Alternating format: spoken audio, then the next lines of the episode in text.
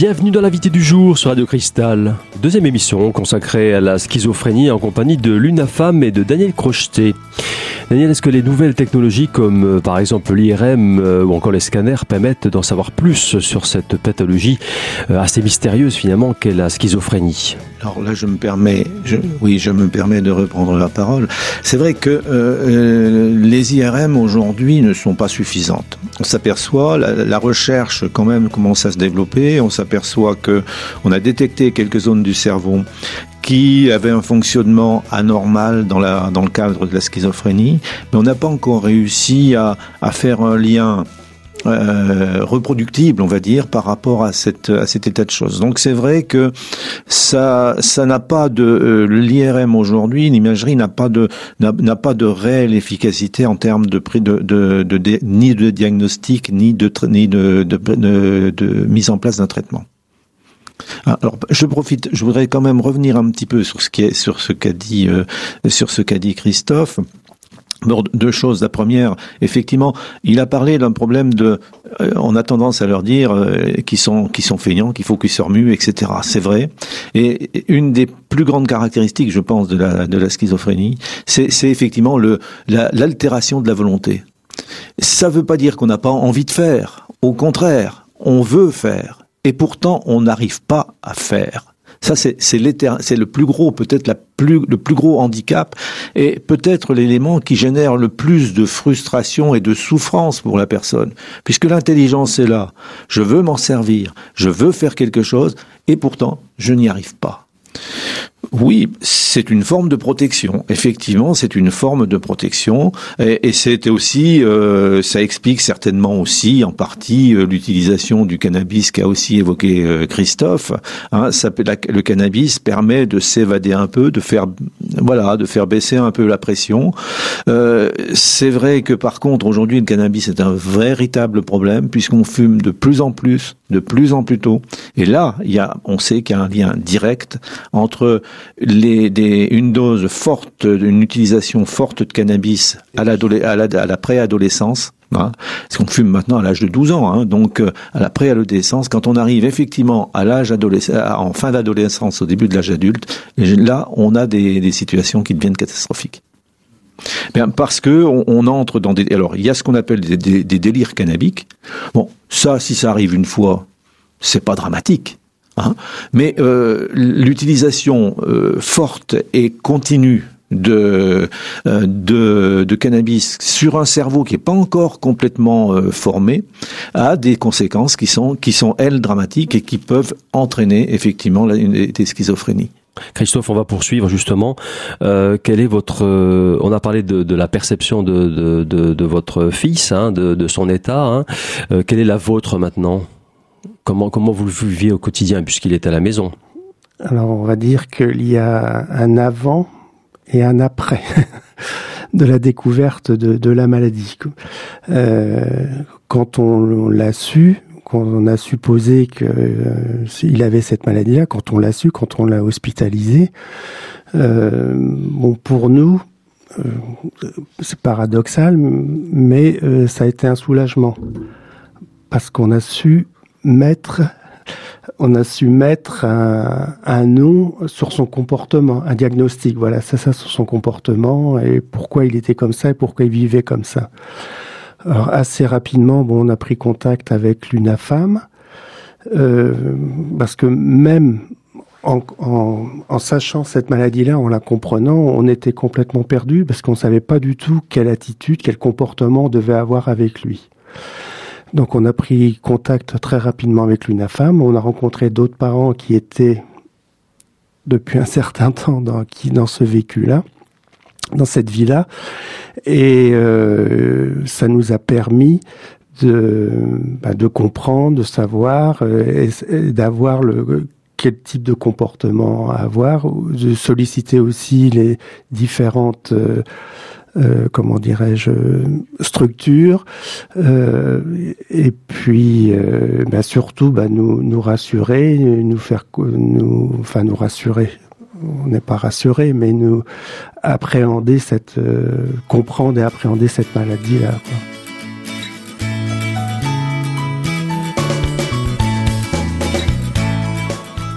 Fin de la première partie de cette émission consacrée aujourd'hui à la schizophrénie. Je vous donne rendez-vous dans un instant avec la suite du témoignage de Christophe, père d'un enfant schizophrène. A tout de suite.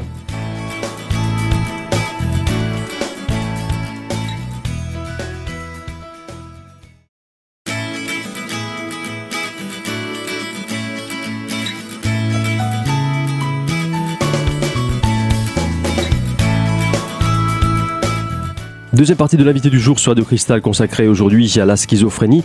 Je suis toujours en compagnie de Daniel Crocheté de l'UNAFAM et de Christophe. Christophe qui est le papa d'un enfant schizophrène. Alors Christophe, comment ça se passe au quotidien?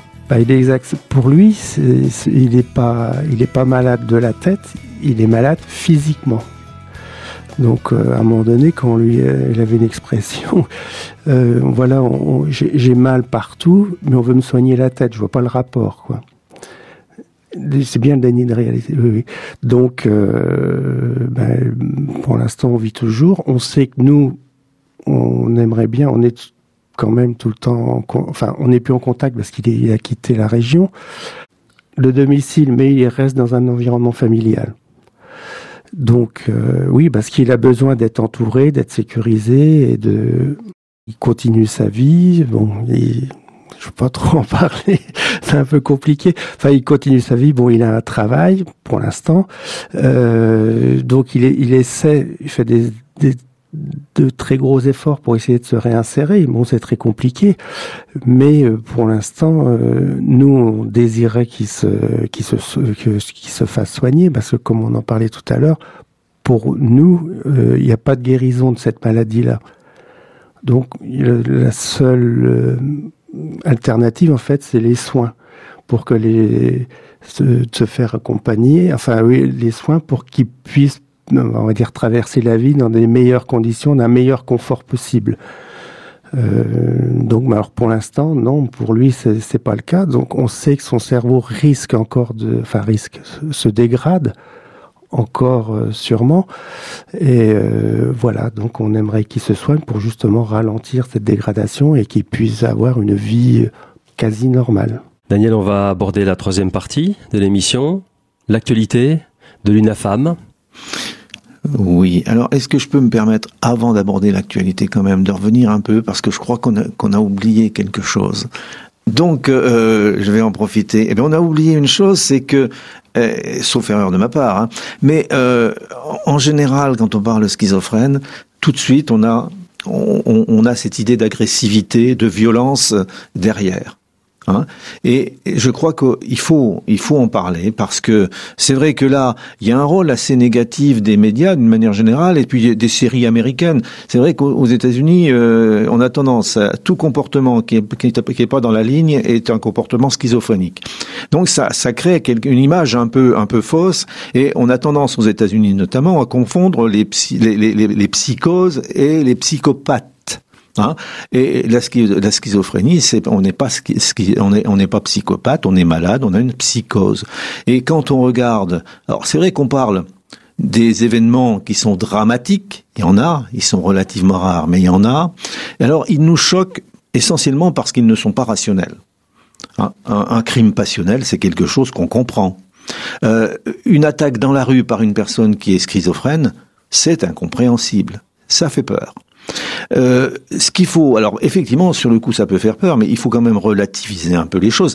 On ne peut que qu'être compatissant vis-à-vis des victimes, bien évidemment, mais ce qu'il faut regarder, c'est que les, les, personnes qui souffrent de, de, schizophrénie sont avant tout dangereuses pour elles-mêmes. Hein euh, si on regarde par rapport à la population, le taux de, de crimes commis par des personnes schizophrènes est plutôt inférieur à celle de la, au taux de la population générale. Hein, c'est le, premier constat qui est fait au niveau, au niveau judiciaire. Par contre, dangereux pour eux, oui, on l'a évoqué tout à l'heure, parce que on sait qu'il y a aujourd'hui, il y a à peu près entre aux environs de 11 000 décès par suicide en France tous les ans, et identifiés comme relevant de problèmes de schizophrénie, on en a 40 donc plus de 4000. Donc, vous voyez, la dangerosité, elle existe, certes, mais plus pour la personne malade que, pour, que par rapport à son environnement. Et ça, je crois qu'il est important de le dire, de le répéter, de le réaffirmer. Oui, c'est ça. Pour en reparler de l'agressivité, il faut savoir que les schizophrènes ne sont pas violents, on va dire naturellement. Ils sont violents, c'est parce qu'ils pensent qu'on les agresse. Comme ils sont toujours, euh, oui, et puis comme ils sont toujours dans leur euh, hallucination, ils, pensent qu'on, dans les délires plutôt, c'est plutôt les délires de la réalité, oui. Et puis euh, ils pensent qu'on complote toujours contre eux.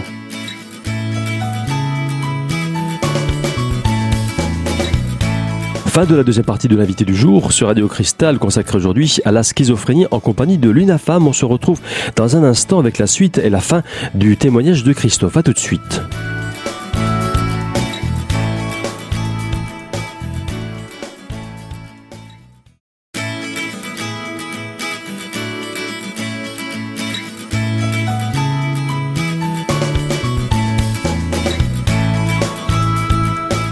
Troisième et dernière partie de l'invité du jour sur Radio Cristal consacrée aujourd'hui à la schizophrénie. Je suis toujours en compagnie de l'UNAFAM, en la personne de Daniel Crocheté et de Christophe, qui est le papa d'un enfant schizophrène. Euh, Daniel, quelle est l'actualité de l'UNAFAM Je crois que vous avez euh, prochainement un colloque sur le suicide. Là, euh, c'est vrai que compte tenu de, des chiffres que je vous ai donnés, l'UNAFAM ne pouvait pas rester, ne peut pas rester euh, les bras croisés face à ce problème. Dans le cadre d'un groupement de coopération sanitaire qui a été mis en place sur les Vosges il y a maintenant de, un peu plus de deux ans, avec l'hôpital de Ravenel et avec les deux grosses associations euh, médico-sociales vosgiennes que sont la Fédération médico-sociale, la FMS d'un côté, et euh, la VSA de l'autre, nous avons décidé d'agir le plus le plus possible pour, euh, pour aider les personnes en souffrance psychique. Et un des, une des solutions est quand même de, de s'attaquer aux problèmes euh, auxquels ils sont confrontés, le suicide en est un. Donc nous avons décidé de d'organiser au mois de mars, dans le cadre des semaines d'information sur la santé mentale, un colloque qui se, qui se déroulera donc le mardi 15 mars au centre des congrès à Épinal. Euh, L'entrée est gratuite, elle est ouverte, c'est ouvert à tous et ça permettra avec des vraiment des des spécialistes reconnus au niveau France, mais même au niveau européen et au-delà, de faire un peu le point sur euh, euh, ce qu'est le suicide, toutes les idées reçues qu'il y a autour, euh, et surtout, ce qui est important, c'est que même si on, ne peut le faire que de manière modeste, il y a des possibilités de prévenir le suicide. Il y a des possibilités de prévenir parce qu'on sait qu'aujourd'hui qu'il y a des phases, différentes phases, que c'est quelque chose qu'on est il existe une crise suicidaire qui passe par plusieurs phases. À partir de ce moment-là, on peut intervenir. Donc, c'est pour expliquer tout ça qu'on va faire ce colloque avec effectivement des, des personnes comme le professeur euh, Terra qui est un, un des grands spécialistes français de la prévention du suicide. Il est intervenu déjà à Épinal d'ailleurs pour l'UNAFAM, mais également euh, de manière beaucoup plus importante au niveau de la prison, puisque la prison est un des endroits où, où, les tentatives de suicide sont nombreuses. Il a été chargé par le, le, gouvernement, il y a plusieurs années, de travailler sur la prévention du suicide dans ce milieu carcéral. Donc là, voilà. Et on va essayer de traiter le suicide dans ce colloque, le suicide au niveau dans les différents âges, avec le professeur Jamais sur la partie enfant-adolescent, avec également d'autres intervenants sur les adultes et sur les, les personnes âgées. L'objectif, ce serait d'arriver à initier une démarche avec toutes les personnes qui en seront, qui en auront envie, une démarche pour travailler ensemble à essayer de mettre en place un dispositif pour essayer autant que faire se peut de prévenir le suicide. Autre actualité, Daniel, c'est l'UNAFAM qui organise tous les une fois par mois, le samedi, un espace café. Je lis, je cite, un, un lieu d'échange, de partage, de liberté dans le respect de chacun pour un moment de convivialité avec des personnes concernées ou intéressées par les enjeux de santé psychique. Oui, alors il ne s'agit pas uniquement de venir boire un café, bien sûr, hein. on bien compris. Non, c'est un, c'est un lieu. Je crois que, mais on l'a vu à travers ce qu'a pu dire euh, Christophe. Je crois que quand on, on passe par ces, quand on est confronté à ces maladies, qu'on soit malade ou qu'on soit de l'entourage, ou qu'on soit même professionnel. On a besoin d'en parler, on a besoin d'exprimer quelque chose et on a besoin d'échanger. Et de ces échanges peuvent naître effectivement des relations, mais alors que la maladie est quand même un, je l'ai dit, des gros problèmes de cette maladie, c'est un problème relationnel. On essaye de recréer du lien, de que les gens se, retrouvent, puissent discuter. Et là, on est sur quelque chose qui est totalement informel. On n'a pas d'étiquette, il n'y a pas le malade, le parent, le, soignant. Non, on est des êtres humains, tous ensemble, comme on, quand on va, quand on va au café, voilà, hein, bah, je dirais même pas, si vous voulez, c'est vraiment, on se, on se rencontre, euh, on peut discuter de la pluie du beau temps. C'est vrai que souvent, c'est aussi parce que cette démarche pour venir vers une association comme la nôtre pour des parents n'est pas toujours facile. Hein, c'est, faut déjà avoir un cheminé. Il y a un, il y a un vrai, tout, tout à fait. Euh, tout à fait. Donc ce tabou-là, ben, venir à un espace café, c'est on, vient sur quelque chose qui est très neutre, donc on peut entrer très facilement. On n'est même pas, hein, on n'est pas obligé de se présenter, donc c'est très facile d'accès et ça peut permettre d'avoir le premier contact pour peut-être aller un peu plus loin après. Ah j'ai juste une petite chose. On parlait de la peur de la schizophrénie, etc. Et il faut savoir, on, Daniel disait que ça représentait 1% de la population, euh, enfin mondiale, oui, et qu'il faut savoir, vous en croisez tous les jours. Si ça représente 1% sur 100 personnes, oui. sur, ouais. bah, vous croisez en voiture, en, à pied ou dans les magasins, vous croisez au moins 100 personnes.